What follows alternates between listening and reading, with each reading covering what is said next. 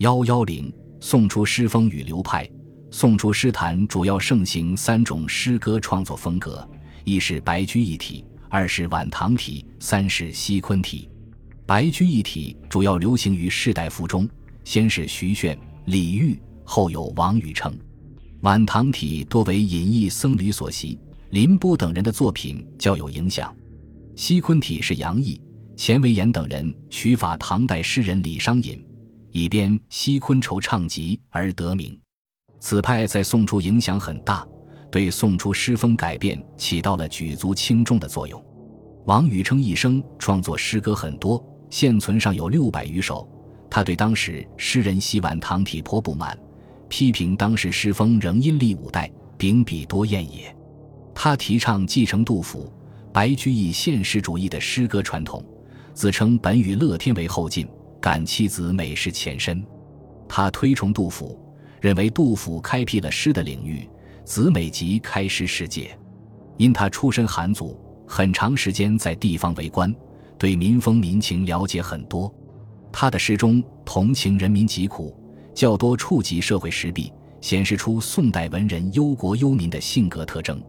其诗《对雪》描写的是作者面对飘飘满天地的大雪，在自己家中树碑奉亲老，一酌君兄弟。妻子不饥寒，相聚歌时瑞，乐融融的场面跃然纸上。但诗人此时并未陶醉在阖家乐融的氛围中，而是借景联想到那些运粮到边关的民夫寒族，因私河朔民，书碗共边鄙。车中数十斛，路遥几百里，又思边塞兵，何歌于胡骑？城上着旌旗，楼中望风碎。冰天雪地让百姓受苦。作为谏官，他感到内疚，自责道：“自念一何人偷安的如是？身为苍生度，仍失谏官位。”王禹偁的内心独白与白居易的诗多么相似！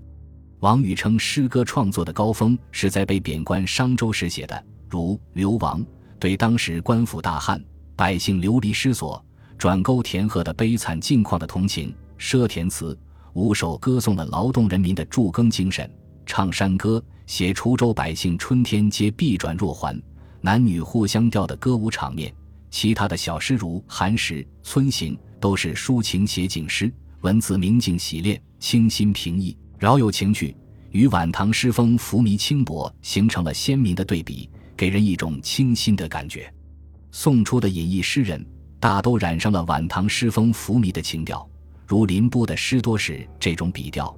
其代表作《山园小梅》颇有名，诗中言：“众芳摇落独宣言，占尽风情向小园。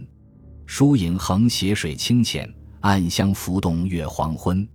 双琴欲下先偷眼，粉蝶如织何断魂？幸有微吟可相狎，不须弹板共金樽。”从这里可以看出，林不为代表的晚唐派诗人的诗歌创作手法，多是些清丽小巧之词。写眼前所见之景，抒清苦所系之意，思想境界并不宽阔。在宋初的诗坛上，王禹偁的白居易体流行了一段时间。随着王禹偁的去世，此派在诗坛上也就消失了。继之而起的，除了晚唐体以外，影响最大的是西昆体。西昆体创立始于真宗景德二年编，册府元归时，当时一些年轻词人杨毅、刘云。钱维演在编书之系写了大量的唱酬诗。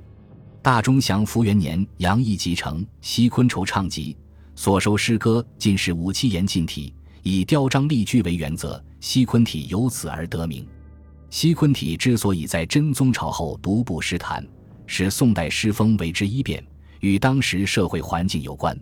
宋初数十年的征战到太宗时，国土一统。真宗时，社会呈现安定繁荣的大好局面，统治者为粉饰太平，需要诗人为之唱和。杨毅等人正好迎合了君王的欢心，此种诗风迅速蔓延。西昆体诗多为咏历代帝王和宫廷故事，也有咏男欢女爱，还有咏官僚的夜生活，更多的是咏物。西昆体诗派注重音节铿锵，词藻精丽，又喜用典故。是表现才学功力的诗歌，此体一出，后进学者争效之，风雅为之一变，就连反对西昆体最激烈的时界也不得不承认，国朝降服中，民风育而泰，操笔之士率以早立为盛。由于西昆体诗为生活空虚的官僚士大夫们提供了一种以文学为游艺的消遣玩意，加之王朝的偏爱，这种诗风在宋初风靡了数十年，大有杨流风采，耸动天下之势。